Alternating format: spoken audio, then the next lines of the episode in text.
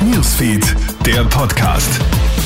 Schönen Nachmittag, du hörst hier unseren Krone-Hit Nachrichten-Podcast. Vielen Dank fürs Einschalten. Es ist Sonntagnachmittag. Die Zahl der Todesopfer steigt. Bei einem Brand in insgesamt drei Diskotheken im spanischen Murcia sind mindestens 13 Menschen ums Leben gekommen. Das Feuer bricht gegen 6 Uhr in einer der Diskos aus. Erst vier Stunden später können die Rettungsdienste die Diskothek betreten. Die Brandursache ist noch unklar. In Wien-Simmering kommt es gestern Abend zu einem Großeinsatz. Grund dafür ein Mann, der scheinbar in seinem Garten Schießübungen veranstaltet hat. Als ein Nachbar den 53-Jährigen fragt, was das soll, wird er vom Bewaffneten bedroht.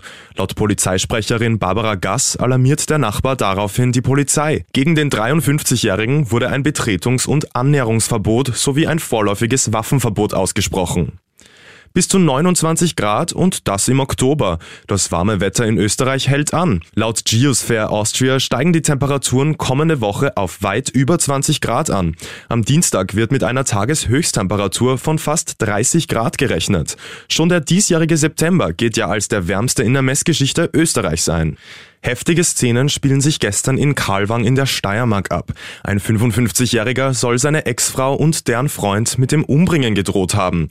Laut Angaben folgt er den beiden auf ihrem Fußweg mit dem Auto und bedroht die beiden schließlich mit einer Axt. Der Mann ist von der Polizei festgenommen und in die Justizanstalt Leoben eingeliefert worden. Krone Hits, Newsfeed, der Podcast.